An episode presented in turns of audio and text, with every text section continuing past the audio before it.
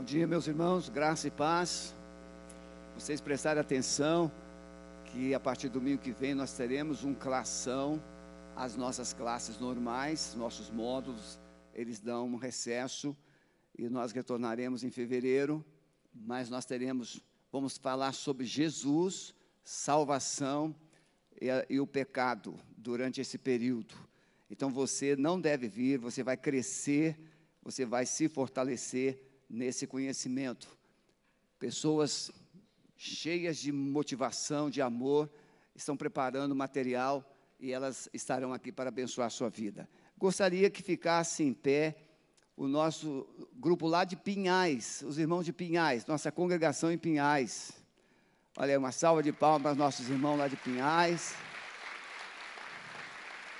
Muito bem, podem sentar e os nossos irmãos da célula e da nossa futura congregação lá de, da Lapa. Onde está o nosso pessoal da Lapa? Olha lá. E vamos também, aqui da Lapa, quem vai batizar daqui da Lapa? Olha, um batismo lá da Lapa. Né? Então, começamos com uma célula e já começamos a fazer um culto, um culto por mês lá aos sábados, e a gente vai conquistando espaço. E muito breve nós teremos uma igreja lá na Lapa. Ontem nós tivemos aqui os batismos lá de Santa Felicidade. Quem não pôde vir, pode entrar lá no YouTube e vai assistir o culto de ontem à noite, uma frequência muito boa, e os batismos, pastores jovens batizando, e no apelo, muitas pessoas aceitando a Jesus como Salvador. Foi uma bênção, uma bênção extraordinária. Você está chegando no final do ano. E aí eu estava aqui falando até com o pastor Avison. Você já percebeu que, mesmo no final de ano, você pode estar com seu coração assim um pouco apertado, porque as circunstâncias, elas não estão sinalizando o que você sonhou. E mesmo quando nós estamos aqui no culto, o nosso coração pode não estar daquele jeito que nós gostaríamos que ele estivesse. Por quê? Porque a Bíblia diz que o coração alegra, formoseia o rosto. E aí alguém vai assim: ah, você está cansado, você está triste. Não, o coração está impregnado de coisas que poderia a gente ter colocado na cruz. E muitas vezes nós deixamos de nos conectarmos dessa forma maravilhosa para adorarmos ao Senhor porque nós estamos ainda conectados com a terra, estamos conectados com os problemas, estamos conectados com aquelas insatisfações ou inquietações. Então, nesta manhã, nós vamos tra trabalhar uma palavra sobre restaurando o acesso, ou poderíamos falar reconectando com o trono de Deus. Como nós precisamos entender essa restauração do acesso à presença do Pai. Entendemos muitas vezes que sermos cristãos ou sermos crentes, sermos membros de uma igreja, já é suficiente e já estamos salvos, estamos caminhando, lemos a Bíblia e até oramos, dizimamos, ofertamos, mas vamos tentar, com a graça de Deus, nessa manhã, aprender um pouquinho mais: que não basta você ser membro de uma igreja, não basta você ser um leitor da Bíblia, e não basta você ser contribuinte, você precisa ter acesso à presença do Pai. E essa presença do Pai é muito mais do que ser cristão. É muito mais. Então, abra sua Bíblia, por favor, Efésios capítulo 2 verso de 11 a 22.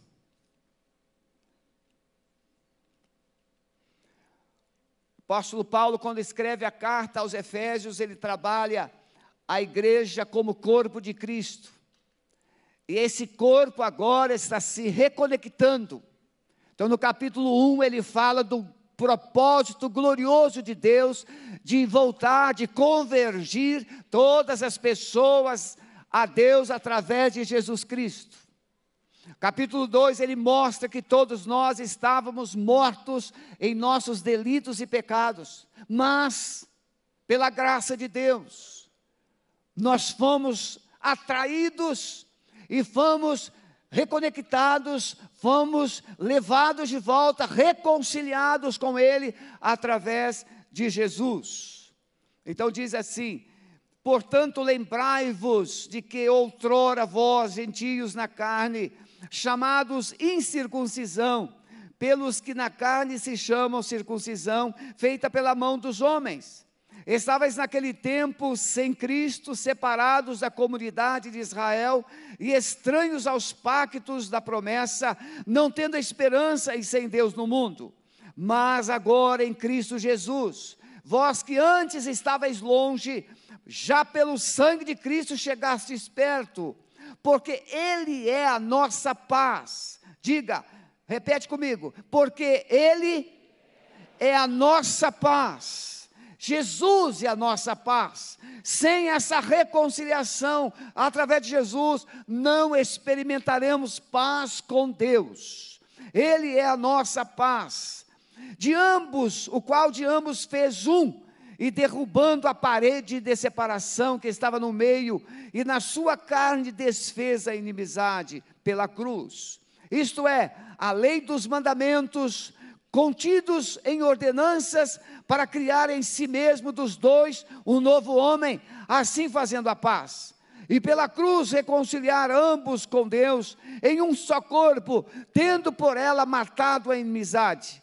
E vindo ele, evangelizou a paz a vós que estáveis longe e a paz aos que estavam perto, porque por ele ambos temos acesso ao Pai em um mesmo Espírito. Assim, pois, não sois mais estrangeiros nem forasteiros, antes sois concidadãos dos santos e membros da família de Deus, edificados sobre o fundamento dos apóstolos e dos profetas, sendo o próprio Cristo Jesus a principal pedra de esquina, no qual todo edifício bem ajustado cresce para templo santo do Senhor no qual também vós juntamente sois edificados para a morada de Deus no Espírito. Amém, meus irmãos? Então vamos, guarde bem essa expressão, reconectando, reconstruindo o acesso, restaurando o acesso. Quem aqui já viveu um tempo que não falou com alguém? Levante a mão. Ficou algum tempo sem falar com alguma, alguma pessoa. Nesse, nesse, tempo que você ficou sem se comunicar com essa pessoa, o seu coração tinha paz quando havia? Quando você via essa pessoa, como é que o seu coração reagia? Você se aproximava? Você tinha facilidade de dar um sorriso? Se for publicamente, sorriso amarelo, mas sai, educação, é? a gente aprende. Mas veja, se isso acontece com pequenos mortais como nós, cheios de defeitos, falíveis, nós temos essa limitação, essa dificuldade de olhar para as pessoas e de falarmos com elas. E com Deus, irmãos, que é santo, que é poderoso, que é grande, que é cheio de amor, cheio de misericórdia. Como é que um ser humano pode ter motivação, liberdade de se aproximar do Pai, se o seu coração está totalmente estragado, machucado, contaminado pelo pecado. Então, quero que você, nós vamos falar só a primeira parte dessa palavra agora pela manhã. A queda do homem, ela trouxe, lá no Éden, ela trouxe consequências. Deus fez o homem de uma forma maravilhosa e com um propósito maravilhoso. A Bíblia diz que Deus o visitava todos os dias na viração do dia. E podemos assim tentar entender essa dinâmica de Deus visitar, para quê? Deus conversava com Adão. Os ouvidos de Adão e Eva, eles estavam aptos para ouvir a voz de Deus. O coração de Adão, o coração de Eva estavam afinados com o coração de Deus. Então, quando Deus se aproximava, mesmo sem Adão vê-lo, não podemos assim dizer como que era, mas a glória de Deus se fazia presente e ouvia-se a voz de Deus. Porque após o pecado, nós vamos ver o texto falando que Deus chama Adão: Adão, onde você está? Deus sabia onde ele estava, mas Adão precisava saber onde estava e o porquê que ele estava fugindo de Deus e se escondendo. Então, havia uma conexão, havia uma comunhão, havia uma liberdade, havia um desejo, havia uma expectativa de Adão receber a presença do Pai todos os dias. O pecado roubou isso. E o pecado, irmãos, ele tem muitos nomes, tem muitas faces. E ele vai tirar seja qual for o nome que você dê ao seu pecado, ele vai roubar de você a liberdade de estar face a face com o teu Pai Celestial. A pessoa, quando está ou se sente em pecado, ela, a primeira consequência é perder a alegria e a intimidade do Pai ou com o Pai. Você pode ser batista, presbiteriano, pentecostal, católico, seja a religião que for, se você estiver em dissonância com Deus, você perde a intimidade. E o propósito de Paulo ao escrever Efésios, nesse capítulo, é mostrar para a igreja a importância da reconciliação, da reconexão, dessa, de restaurar o acesso com o Pai.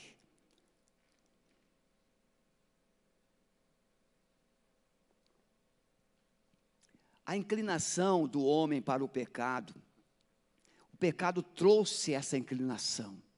Você não consegue entender uma criança recém-nascida já fazendo pirraça. Como explicar isso? O bebê já no ventre dando pontapé no ventre da mamãe. E a criancinha hoje, com menos de um ano, já está empirraçada com aquilo que não quer. Uma coisa inexplicável. O ser humano, desde o seu nascimento, algumas pessoas dizem assim, quando você pergunta para algumas pessoas, você precisa, você já entregou sua vida a Jesus? Ah, eu já nasci com Ele. Não, cada um de nós nasceu com essa inclinação pirraçada de ficar pecando, a inclinação para o mal, todos nós. Uns mais, outros menos. Mas a nossa inclinação, Isaías e Jeremias falam a respeito do coração, enganoso é o coração, mais perverso do que todas as coisas. Quem o conhecerá? Você pensa que conhece uma pessoa até ela revelar o que está no coração. E é nesse propósito que a reconexão ela acontece. É quando nós rasgamos o nosso coração diante do propósito de Deus. Então, o grande propósito de Deus em Cristo é restaurar, é reconciliar. Assim como pessoas deixam de se comunicar, assim como pessoas deixam de se aproximar, porque houve um senão, houve um, um fato, houve um acontecimento e machucou, quebrou a confiança, roubou a alegria, a, a, a liberdade, da mesma forma com Deus. Alguma coisa aconteceu na sua vida, na sua história, e roubou de você essa liberdade, essa intimidade, essa alegria. Então eu quero falar três coisas, mas pela manhã agora vou me contentar em falar pelo menos uma. Entender que somente a salvação possibilita o novo acesso ao Pai. Ninguém, Satanás, Lúcifer, quando ele transgrediu lá no céu, ele foi expulso. e foi transformado em Satanás, diabo, adversário de Deus. Mas nós sabemos, por ele ser um ser espiritual, ele tem, tinha acesso ao Pai, aos céus, para acusar Jó. Zacarias 3, quando o, o, sumo sacerdote Josué está diante de Deus, ele se apresenta para acusar. Mas Jesus deu um basta nisso. Jesus deu um basta nisso quando o apóstolo Paulo escreve em Romanos 8: Quem tentará acusação contra os escolhidos de Deus? Foi Cristo quem morreu, e antes quem ressuscitou dentre os mortos, o qual está à direita do Pai e intercede por nós. Então, agora, diante do Pai, não tem mais o Satanás para acusar, para apontar. Agora, diante do Pai, tem o Cristo, o Senhor, o nosso advogado, para dizer: Pai, eu morri por Ele, eu derramei meu sangue por Ele, eu já perdoei os seus pecados. Mas essa reconexão, esse acesso, muitas vezes ele pode até ter sido restaurado, mas você perdeu a alegria desse relacionamento. Hebreus capítulo 10, do verso 19 ao 23. Tendo, pois, irmãos, ousadia para entrar no santuário, pelo sangue de Jesus, pelo novo e vivo caminho que ele nos consagrou, pelo véu, isto é, pela sua carne, isto, pela sua carne, tendo um grande sacerdote sobre a casa de Deus, cheguemos-nos, pois, com verdadeiro coração, inteira certeza de fé, tendo os corações purificados da má consciência e o corpo lavado com água limpa, retenhamos firme a confissão da nossa esperança, porque fiel é o que nos prometeu. O escritor aos Hebreus vai mostrar que nós podemos ter acesso ao Pai através do sangue de Jesus. Irmãos, tem um, um, um coach, ele é tudo. Ele é pregador, ele é conferencista, ele é coach e um dos mais renomados hoje no YouTube. Pessoas que estudam e acabam entrando num, numa linha tênue entre revelação e criação humana. Essa pessoa disse assim: que quando o véu do templo se rasgou, quando Jesus morreu na cruz, a Bíblia diz que o véu do templo se rasgou de cima para baixo. O rasgar o véu do templo é mostrar que o homem que estava impossibilitado de ter acesso ao Pai, agora ele estava com caminho livre. O templo, ele tinha três espaços distintos. Onde estava o espaço ali geral, tinha o altar. Jesus chama aquilo de caminho, o altar de bronze e a pia. Jesus representa a cruz de Cristo, caminho, eu sou o caminho. Jesus, a cruz, abre o caminho. O santo, o lugar santo, onde estava o candelabro, a, pan, a mesa da, dos pães da preposição, ela, esse lugar representa verdade, a verdade que o Espírito Santo revela apontando Jesus, o pão da vida, o pão da proposição, apontando o pão da vida, apontando a palavra de Deus como verdade. E quando você reconhece que Jesus é a verdade, e você crê nessa verdade, Ele te liberta, Ele te salva, e então Ele pode te oferecer vida, que é o Santo dos Santos. Então, quando Jesus diz, Eu sou o caminho, eu sou a verdade e eu sou a vida, ninguém tinha acesso ao Santo dos Santos, só o sumo sacerdote, pelo sangue que ele derramava de um bode. Confessando os pecados dele e confessando os pecados do povo, e ele entrava com aquele sangue e fazia purificação. Mas na cruz do Calvário, Jesus Cristo morre. E quando ele morre, o véu do templo se rasgava. Alguém chegou a dizer que esse véu era tão espesso que precisaria de 18 juntas de bois para rasgá-lo. Rasgou de cima para baixo. E esse palestrante que tem no, no YouTube, ele diz assim: Deus me deu uma nova revelação. Eu não, ah, pastor, como é que o senhor sabe disso? Eu ando escutando ele. Não, alguém veio falar comigo para tirar, falar, ah, fulano disse assim, assim, assim. E eu falei assim, abre aí. Ele abriu. Eu falei assim, e você, o que, que você acha disso aí? Pois é, pois é.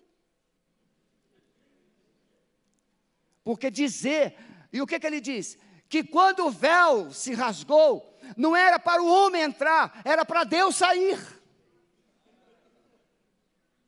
Um dos maiores oradores que está aí hoje no, no topo da linha.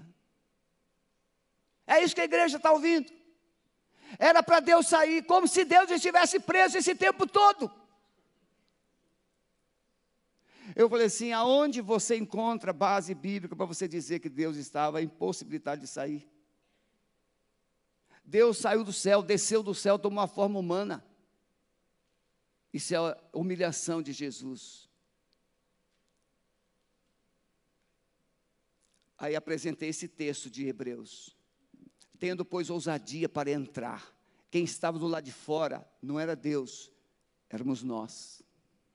Quem estava sem conexão não era Deus, porque Deus sempre falou. O homem que não estava em condições de falar, porque estava morto por causa dos seus pecados. E morto não fala, morto não ouve, morto não se comunica, morto não reage. Mas Paulo diz em Romanos, em Efésios 2, que nós somos o quê? Ressuscitados juntamente com Cristo e assentados com Ele nas regiões celestiais. Efésios 2, 6. Então, essa reconexão, esse acesso precisa ser restaurado na sua vida. E esse acesso é a salvação. Acontece pela salvação. É quando você deixa de ser de estar morto para viver, é quando você deixa de estar debaixo do jugo do pecado para andar na liberdade em Cristo Jesus. Então a salvação possibilita restauração da conexão com a presença de Deus, é a volta ao jardim do Éden. E aí, o que, é que acontecia no Éden? Deus visitava o homem todos os dias. E aí você tem ouvido pessoas que têm intimidade com Deus e assim: Deus me falou, Deus me falou, Deus me falou. Gente íntima ouve Deus, gente íntima fala com Deus, gente íntima está, permanece na presença de Deus. Agora, o que, a religião faz? A religião manda você vir num determinado lugar, isso aqui, esse templo. E aí você pensa que está na presença de Deus. Não, você está na presença de homens. Presença de Deus é um ato de fé. E não litúrgico. Você está entendendo? Não é uma liturgia. Oh, o culto foi muito bom. Olha, o culto estava de Deus, o culto estava de Deus. Até lá no Rio de Janeiro tinha um diácono que o sobrenome era de Deus.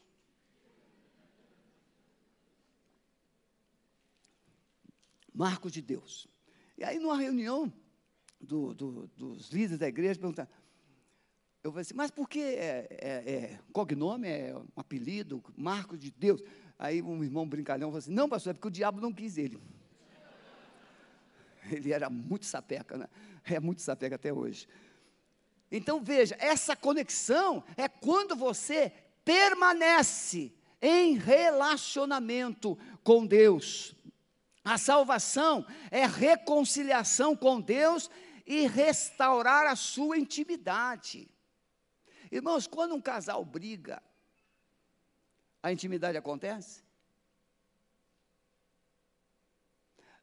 Quando você vê filmes, o casal briga, briga, e de repente eles começam a querer, é, ah, chora, já entra numa intimidade, como se tudo resumisse num momento assim, É, resolveu. Não, irmãos, intimidade é aqui, ó. É aqui dentro. É quando nós rasgamos o coração. É quando não há barreiras. Quando não há impedimentos. Essa proximidade, esse relacionamento, falar para Deus sem medo, sem constrangimento, rasgar o coração. Por isso que é, Joel, Jeremias, Isaías, rasgai não mais as vossas vestes, mas os vossos corações. O judeu tinha, o, israelita tinha uma prática religiosa que, quando ele queria demonstrar arrependimento, ele rasgava as vestes, jogava cinza na cabeça e ficava ali naquele estado de humilhação. Isso era uma manifestação visível, pública, de que ele estava arrependido. Mas chega o um momento que Deus fala assim: para com isso, chega de cinza, chega de vestes rasgadas, eu quero ver esse coração rasgado porque rasga a roupa, leva um prejuízo tremendo e o coração continua o mesmo. Por que, que continua o mesmo? Porque do que fala a boca está cheio o coração. E se não houver mudança na sua comunicação com Deus, Ele sabe que o seu coração também não mudou. A salvação, irmãos, é pela fé, é pela graça, por meio da fé. Ah, o que é isso, pastor? Graça. É tudo aquilo que você jamais poderia alcançar por seus esforços. Em Gênesis capítulo 6, nós vamos encontrar eles tentando construir uma torre para chegar até o céu. Deus confundiu. A Torre de Babel. Tem comunidades que se isolam na terra para não se contaminarem. Comunidades que vão assim, vivendo o seu clã para viver uma vida de pureza.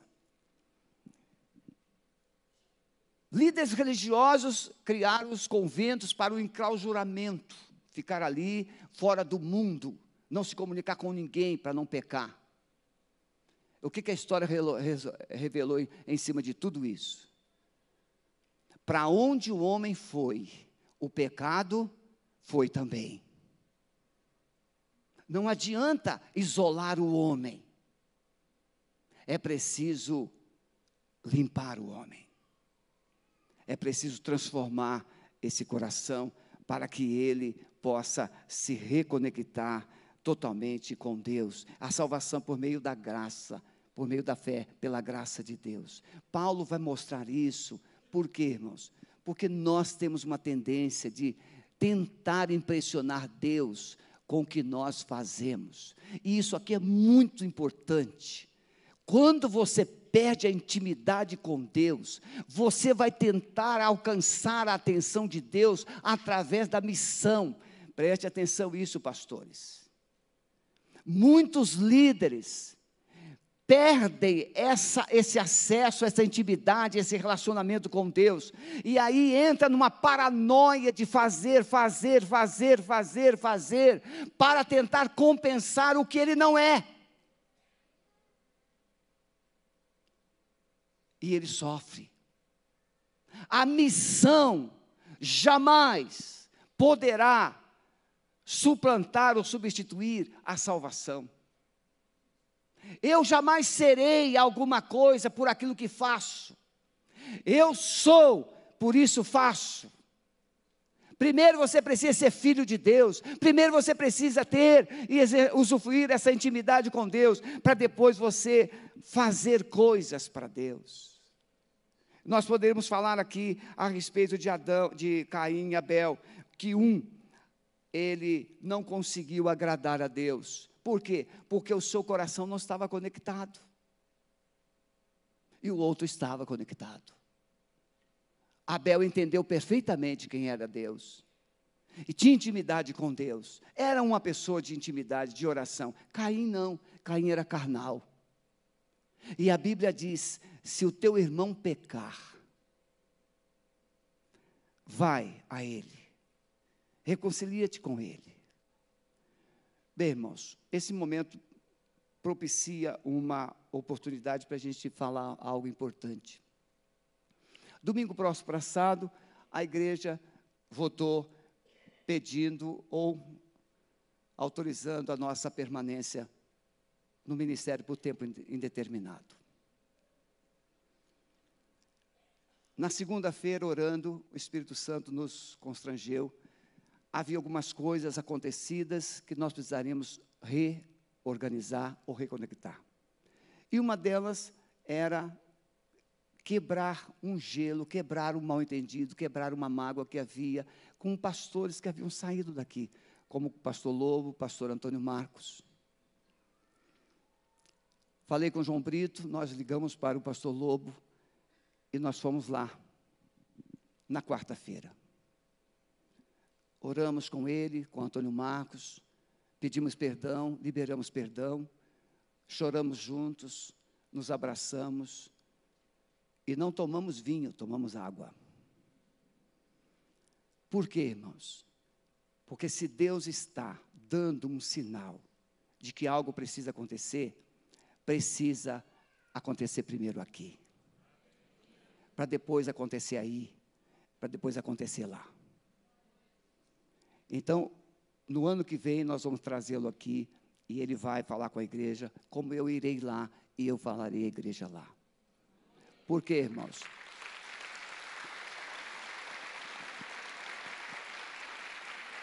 Por mais, por mais que a gente julgue ter motivos, nenhum ser humano tem motivos suficiente para dizer que Ele é bom.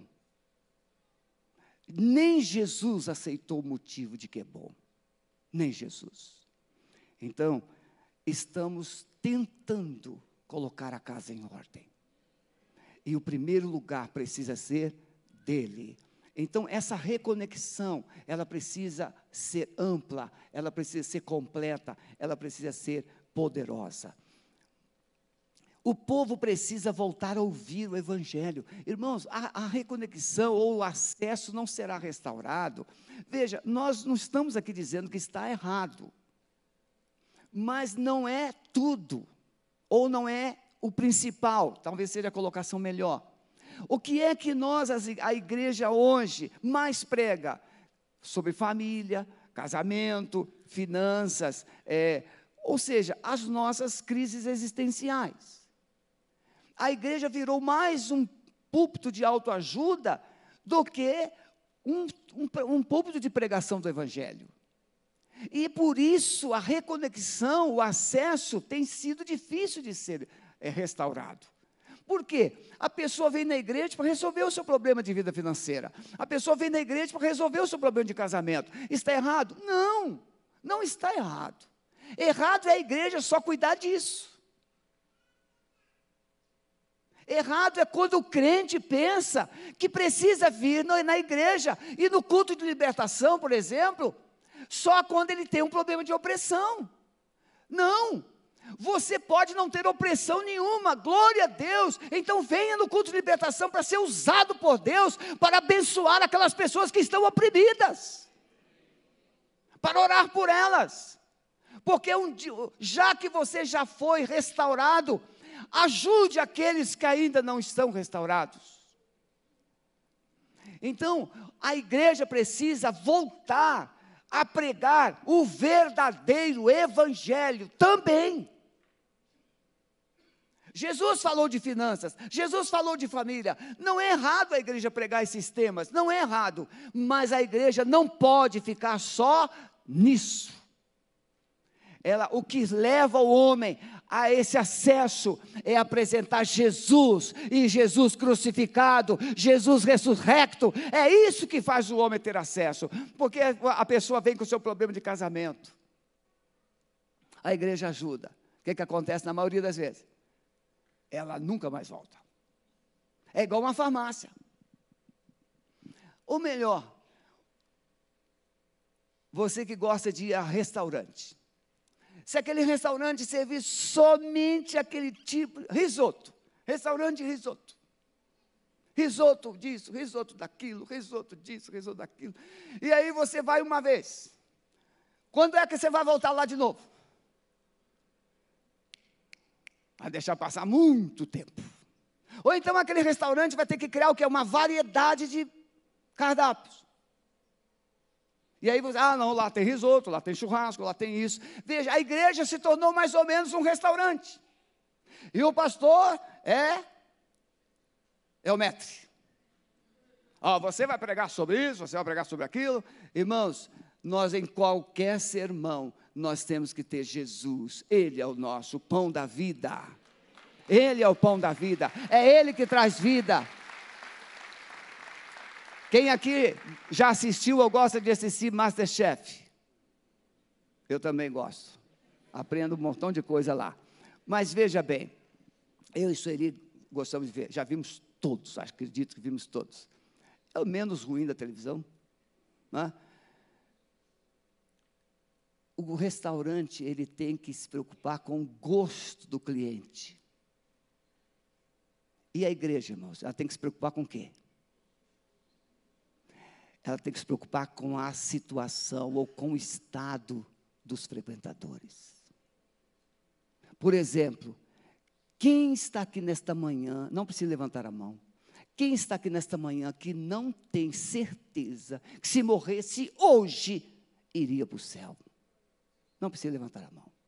Mas você sabe no seu coração se você está pronto ou não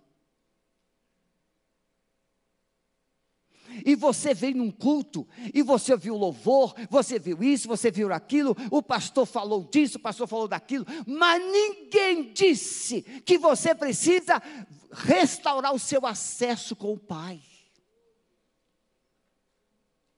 E você veio num culto bombástico e saiu daqui pronto para ir para o inferno. Você está entendendo? É Jesus é Jesus. É Ele que cura.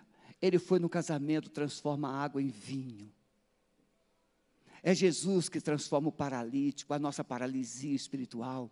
É Jesus que cura a nossa cegueira, não só física, mas também espiritual. Mas tudo se, tudo gira em, em volta dele. Ele é o Senhor, é o Rei dos Reis, é o Deus Todo-Poderoso. O verdadeiro Evangelho é Jesus Cristo. E o Jesus que morreu, não é o Jesus que ainda está na cruz, é o Jesus que já saiu da cruz. Quero concluir essa palavra, porque nós teremos os batismos. Deus, o propósito de Deus é convergir você. Preste atenção nisso. Paulo fala isso no capítulo 1 de Efésios verso 10 e 11. O propósito de Deus é de convergir, convergir, apontar, trazer de volta, levar você para Deus. Isso através de Jesus. Jesus disse em João 12, 31, quando ele fosse levantado à terra, da terra, ele atrairia todos para ele. Feche os seus olhos, por favor e comece a pensar: como é que eu estou diante de Deus? Adão estava muito bem, Adão estava ouvindo a voz de Deus, Adão conversava com Deus todos os dias. Adão ansiava por aquele momento. Mas um dia algo aconteceu e Adão pecou. Ele não sabia o que era sentir aquilo que ele estava sentindo agora: medo, vergonha, culpa. Uma avalanche de sentimentos ruins invadiram o coração de Adão. E Adão, a última coisa, por favor, preste atenção nisso. A última coisa que Adão pensou naquele dia que ele pecou foi estar preparado para receber Deus no jardim. Adão fugiu, Adão se escondeu, Adão ficou quietinho, escondido, porque a última coisa que ele queria era ter um encontro pessoal com Deus, porque ele sabia que estava totalmente errado. Ele tinha desobedecido a Deus. Mas Deus nunca falha.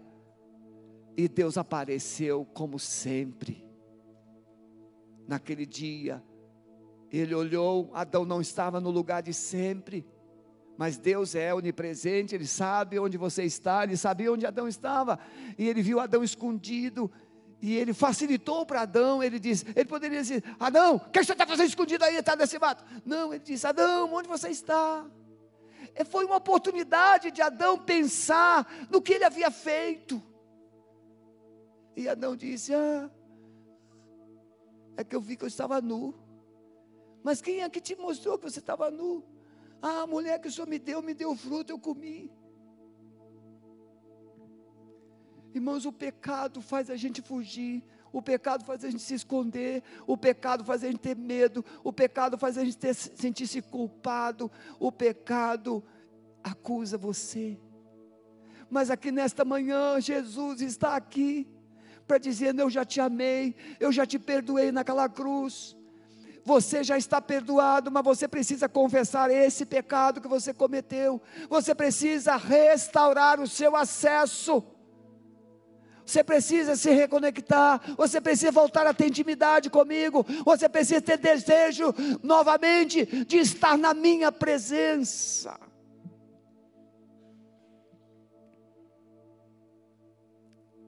Se você tem se sentido assim, distante, com medo, sem intimidade, sentindo-se culpado de coisas, mas nessa manhã o Espírito Santo está dizendo: chegou a hora, chegou o dia de você se reconectar, chegou a hora, chegou o dia de você voltar a ter intimidade com o Pai. Somente sabe que Deus é Pai, aquele que se torna filho, e só se torna filho aquele que confessa pecados, se arrepende. Então, nesta manhã, Deus está te chamando para voltar a ter acesso à Sua presença. Eu gostaria de orar por você. Você gostaria de voltar a ter, restaurar essa intimidade com Deus, esse acesso à presença dEle? Fique em pé onde você está. Quero orar por você.